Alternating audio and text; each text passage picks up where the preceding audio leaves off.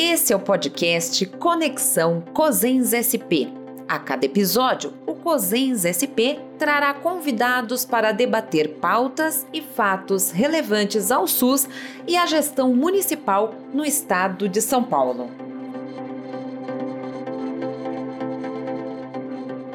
Olá, eu sou Elaine Gianotti, assessora técnica do COSEM São Paulo, e hoje vamos iniciar uma atividade bem bacana, que é o nosso podcast sobre regulação na atenção especializada. Duas ações importantes e muito sensíveis para o nosso Sistema Único de Saúde. Sabemos que precisamos melhorar o financiamento dessa atenção especializada. Há que se reforçar também uma regulação que seja menos burocrática e mais produtora de cuidado. Uma regulação que utilize estratégias como apoio matricial, uh, que promova aproximação entre as equipes que estão lá cuidando dos pacientes, que promova acolhimento com classificação de risco, que utilize protocolos que possibilitem a priorização de pessoas com maior risco e vulnerabilidade. A regulação, sabemos, tem o potencial de colaborar na organização do sistema, orientando fluxos, implantando protocolos para os encaminhamentos às especialidades, estabelecendo canais de comunicação e cooperação entre os trabalhadores. Trabalhar com esses trabalhadores é fundamental na regulação. Regulação a gente não faz só com sistemas de informação, a gente faz com as pessoas. Essas estratégias todas, elas vão adquirir ainda mais importância no contexto que estamos vivendo dessa pandemia da Covid, onde nós observamos um represamento das ofertas de consultas, exames diagnósticos, que causaram um aumento das filas de espera. Soma-se a isso a demanda dos casos de, de Covid longa, né, dos sintomas prolongados, das sequelas da Covid, que também geraram problemas crônicos que requerem um acompanhamento por especialistas. Então, nesse contexto, a regulação ela se coloca como uma ferramenta importante para lidar com todas essas questões. Então, essa é a nossa discussão de hoje desse podcast, e nós temos duas convidadas a professora Marília Lovison, que é médica sanitarista, professora da Faculdade de Saúde Pública da USP, a quem eu agradeço muito a participação. E também temos aqui como convidada a enfermeira Deise, que é do Grupo de Regulação Estadual, que trabalha é, com foco na regulação estadual da oncologia. Muito obrigada, Deise. Eu vou me dirigir agora à professora Marília e vou fazer uma pergunta, Marília.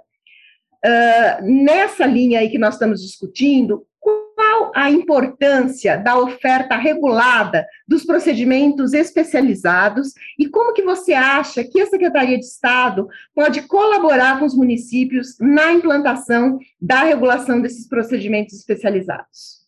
Olá, Elaine e todos e todas que nos ouvem. É fundamental essa conversa, né? Muito feliz de estar podendo fazer esse debate, e dizer que a gente sabe quanto que a regulação ela é um importante instrumento de gestão, né? é muito poderosa, porque num sistema universal como o SUS, é fundamental que a gente reconheça as desigualdades, inclusive as desigualdades de poder de uso das pessoas, né? E que a gente possa ter elementos de Estado que nos ajude a garantir universalidade, integralidade e equidade. Veja, nas redes de atenção, a gente tem atenção primária, né, capilarizada em todo o país, em todo, em todo o estado, nas regiões de saúde, mas a gente sabe que a atenção especializada não está em todos os lugares. E a gente precisa fazer com que as pessoas cheguem no tempo certo, no lugar certo e na hora certa. Né? O que, que é, o, que que é o, o, o certo? Né? É aquilo que a gente precisa e aquilo que as tecnologias e a ciência, o que a gente conhece como possibilidade, podem nos oferecer. E, os, e o Estado poder garantir isso. Então, quando a gente pensa na regulação da atenção especializada, é fundamental que a gente possa fazer esta mediação entre demanda e oferta e garantir tempos minimamente é, é, cidadãos, né? tempos de dignidade, como a gente fala. Não é razoável imaginar que enormes filas de espera, que eventualmente já se tinham, por uma oferta desorganizada, pouco disponível ou até deficitária da atenção especializada, não esteja disponível e que hoje, com tudo isso que você disse, com o agravamento da demanda, com a demanda represada, a gente não crie esses instrumentos, essas estratégias, né? E essas estratégias, Elaine, elas têm que ser construídas pelo Estado brasileiro. Quem é o Estado brasileiro que faz a gestão do SUS? É o Estado, são os municípios e é a federação. Né? É preciso construir todos os elementos para que a gente pudesse ter uma oferta qualificada de atenção especializada em todas as regiões e que pudesse distribuir esta oferta da melhor maneira possível. Então, regular a atenção especializada é garantir um acesso ao tempo oportuno, né? precisamos falar mais de tempo oportuno, para que a gente possa fazer diagnóstico precoce, tratamento precoce, e isso precisa ser feito em conjunto com quem tem a possibilidade de fazer a gestão da demanda, né? Que o município está lá com atenção primária e pode compor estratégias de gestão do cuidado da demanda nos territórios para, inclusive, racionalizar e qualificar e otimizar a necessidade do especialista, mas é preciso fazer gestão da oferta, e a oferta está muito também sob gestão do Estado. E é preciso que a gente tenha gestão única, filas únicas. Então, algumas questões têm que ser reguladas centralmente, outras mais descentralizadamente. E o Estado absolutamente precisa estar nessa construção. Então, eu fico muito feliz quando vejo as parcerias da CIB São Paulo, e todo o movimento de acesso com COSENS na área de regulação, tentando criar mecanismos que possam, de fato, construir uma atenção é, regulada, na atenção especializada, que possa é, construir caminhos para a integralidade e para que a gente possa cuidar das pessoas num tempo oportuno. Obrigada, Marília, sempre com colaborações importantes aí para as nossas reflexões. Você coloca a, a questão do tempo oportuno, Marília, e isso, quando, quando eu penso nessa questão, eu sempre penso nos pequenos municípios, no quantidade de municípios pequenos que não têm oferta de, de atenção especializada no seu território, e essa população tem que ter a mesma oportunidade de acesso de quem mora nos grandes centros, né? E a regulação ela tem esse potencial de propiciar esse acesso oportuno conforme a necessidade de cada um, independente de onde mora. Outra questão importante que Marília traz, essa questão das filas de espera. É, nós temos conversado, né, Marília, várias vezes sobre a importância de se fazer o que nós chamamos de gestão da fila de espera, que é esse olhar para não ser um amontoado de nomes que a gente já não sabe mais se precisa, se ainda tem o mesmo quadro clínico. Então, a importância de ter esse olhar sobre essa fila, é, avaliar periodicamente essas pessoas, oferecer um cuidado possível enquanto essas pessoas estão na fila. Acho que isso que é fundamental. Além da questão da transparência, as pessoas precisam ter conhecimento do lugar que elas ocupam na fila, qual a previsão de espera. Isso é fundamental, essa transparência, né? Acho que isso que você coloca é fundamental. Eu vou agora partir, então, para a pergunta para a Deise, que, com base em tudo isso que nós falamos, a Deise trabalha na regulação da oncologia, que é uma área tão sensível e tão importante, né, de oferta aí do, do, do SUS. Então, eu queria perguntar para a Deise, eh, nós sabemos que a Comissão Intergestores Bipartite de São Paulo publicou duas deliberações sobre protocolo. Uma que é o protocolo de alta suspensão, que tem a, a, a, o objetivo de, de garantir o, o diagnóstico precoce, né, então o acesso a exames especializados e consultas né, que propiciem esse diagnóstico, e também o protocolo de acesso à rede de alta complexidade. É, a gente sabe que a, a CROSS passou a regular alguns procedimentos ambulatoriais de média complexidade voltado ao diagnóstico precoce. Queria, desde que você nos contasse como é que está sendo essa implantação desses protocolos, quais são as ações que a Secretaria está desenvolvendo para apoiar os municípios nesse processo e para divulgar esses protocolos. Por favor, Deise. Olá, a respeito desses protocolos, eh, cabe lembrar que eles foram elaborados pelo Grupo Condutor Bipartite de Doenças Crônicas, com a participação de membros dessa secretaria e membros do COSEMS, que representam os municípios. Esses protocolos são ações da Secretaria de Estado da Saúde voltadas para a reorganização da rede de oncologia do Estado de São Paulo e validados pelo Comitê de Referência em Oncologia. eles fazem parte da construção da linha de cuidado de oncologia aqui no estado de São Paulo e visa também balizar e orientar e dar um suporte aos municípios para que organize o acesso deste paciente. Então, tendo como objetivo abreviar o início do tratamento, possibilitando a cura e a sobrevida do paciente com câncer e promovendo a oferta regional de, serviços diagnósticos com a priorização e pactuação com os prestadores para os casos de suspeita de câncer, iniciamos a regulação ambulatorial de dois diagnósticos de câncer, né? Então, a primeira é a colonoscopia para câncer coloretal e a segunda é a oferta para dermatoplástica para diagnóstico precoce de tumor de pele. São duas ofertas disponibilizadas diretamente às secretarias municipais, mas por vias diferentes no mesmo ambiente. O ambiente é o Portal Cross. Então, vamos falar para aquilo que nós estamos mais acostumados, né? Todas as secretarias uh, municipais recebem mensalmente a oferta de várias especialidades e procedimentos, exames pelo Portal Cross. Dessa mesma maneira, é disponibilizada a especialidade dermatoplástica tumor de pele, que é exatamente para que agendem os pacientes que têm a suspeita. Mas quem são esses pacientes com suspeita? Esses pacientes com suspeita, a suspeita está descrita no nosso protocolo de alta suspeição. Da mesma forma, esses pacientes são agendados, né? Como todos estamos acostumados, é uma agenda convencional, e ele vai para um serviço de diagnóstico. Uma vez nesse serviço, ele tem o compromisso de realizar a biópsia e, se pertinente, ele já encaminha para acesso regulado ao tratamento em unidade de referência. Se uma vez curada, ele devolve o paciente para acompanhamento com a cura. Agora, se não pertinente, ele também devolve este paciente para a rede básica. Forma a rede básica fica sabendo do resultado dessa biópsia? Essa biópsia fica disponibilizada também no portal Cross. Todos podem consultar o resultado, né? É um ganho e é um diferencial, tá? Onde todos ficam sabendo aquele paciente encaminhado que deu o resultado está no portal Cross, ok? E, e aí, será que ele, ele foi diagnosticado, deu comprovação para câncer. Ah, mas não teve cura, ele precisa seguir para um, uma alta complexidade. E agora? É também no Portal Cross que ele consegue visualizar o andamento deste processo, né? A inserção dessa solicitação para agendamento, se ela foi agendada ou não, e se, eh, se ela já ingressou a um serviço ok? Desta forma, ele não precisa fazer o contato direto o tempo todo com o paciente, ele pode fazer a consulta e monitoramento. E agora a colonoscopia? A colonoscopia já é diferente.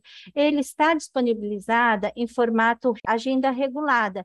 Então, da mesma forma que você hoje pede uma solicitação para casos confirmados, no caso de colonoscopia, que é uma oferta regulada, os, as secretarias municipais, sem limite de solicitações, ele insere o paciente com alta suspeição e este agendamento realizado, ele já é a data da realização do exame. E o resultado deste, desta biópsia, desta colonoscopia, também fica disponibilizado no Portal Cross para consulta de todos. E aí, deu resultado benigno. O paciente é orientado pelo serviço diagnosticador a retornar com este resultado. Deu resultado maligno, né? É câncer. E agora? Este mesmo serviço diagnosticador não vai devolver o paciente, ele vai prosseguir com este paciente, percorrendo a linha de cuidado, acesso ao tratamento em alta complexidade, tá? Mas e o serviço? Vai ficar, eh, quem, e a Secretaria Municipal vai ficar sabendo desse resultado? por duas maneiras. O serviço diagnosticador, ele, orienta, ele orienta o paciente a retornar com o resultado, né? Porque ele não deixa de ser um paciente, né? Ele não deixa de ter outras, eh, ele não deixa de ter outras necessidades. Mas em relação a câncer, ele, a, a unidade diagnosticadora, ele prossegue com a solicitação de acesso para tratamento. Ele é orientado a voltar para a unidade para dar continuidade à promoção à saúde de outras necessidades. E a unidade também fica sabendo do resultado através do portal CORS. Então, dessa maneira, a, a secretaria tem priorizado né, e feito várias reuniões internas para que as nossas regionais divulguem essa oferta, né? Fortaleça este acesso e, e divulguem para que nós tenhamos cada vez mais pacientes chegando precocemente ao tratamento. Essas ações, elas fazem parte não só para a priorização do acesso, mas elas fazem parte também de um trabalho da secretaria em aproximar a, a gestão estadual às secretarias municipais. De que maneira? Essas divulgações essas divulgações de novas ofertas têm sido feitas via web diretamente com as secretarias municipais. Dessa forma, a gente consegue escutá-los e ele consegue nos conhecer, né?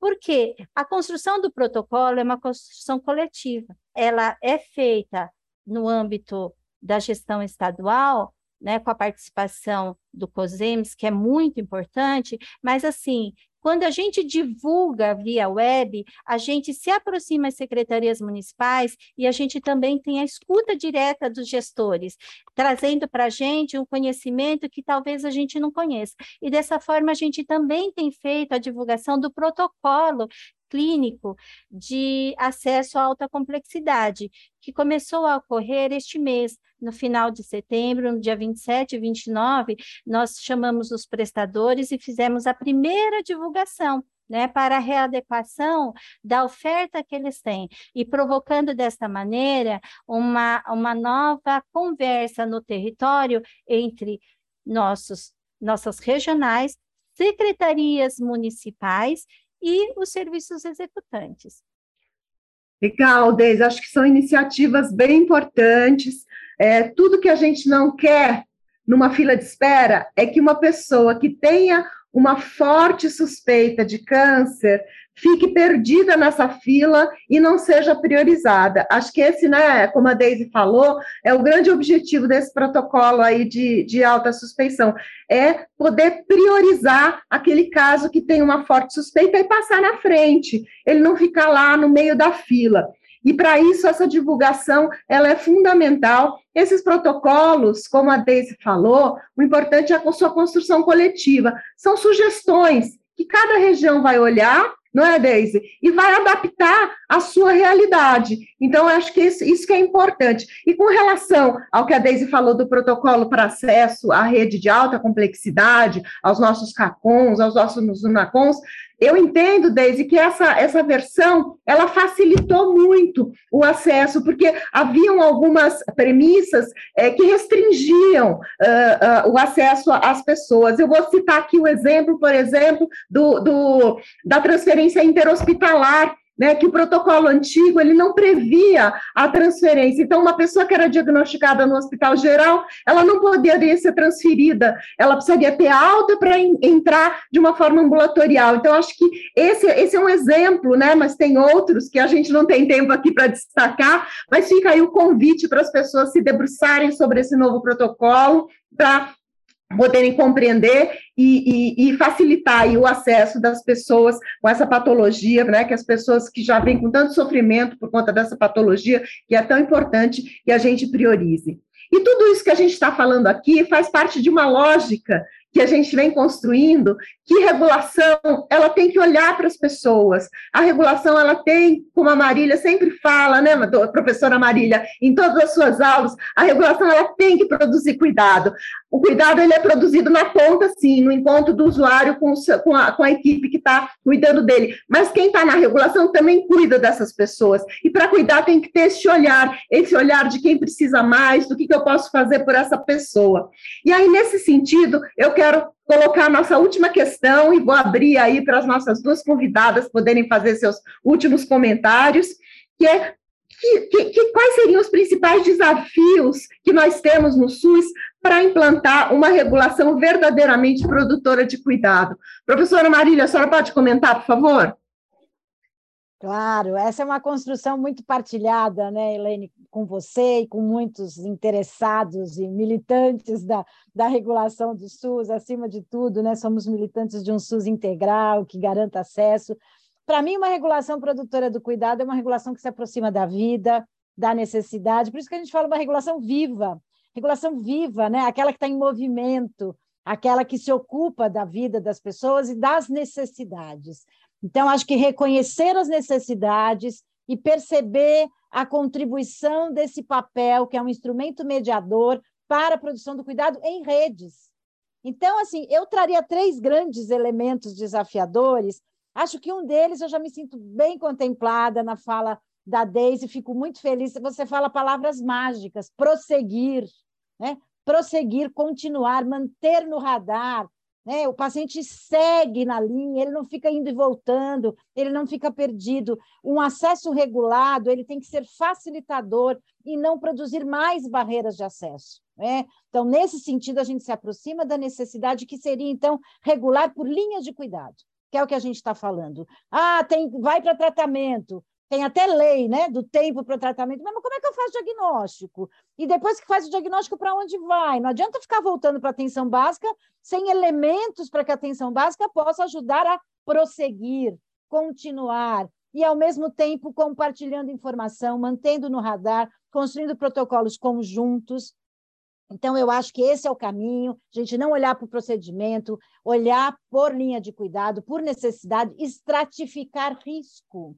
Estratificar risco e vulnerabilidades, pensando numa atenção integral, na necessidade, não perdendo oportunidades de diagnóstico, de tratamento, né? como sempre se falou das oportunidades perdidas das vacinas, a gente não pode perder, a gente tem deixado escapar e responsabiliza os usuários muitas vezes por esse tempo perdido. Né? Então, o tempo oportuno é de nossa responsabilidade, um dos desafios é construir uma regulação produtora de cuidado em redes, nas linhas de cuidado. E eu acho que esse é um caminho bastante interessante que a gente tem feito.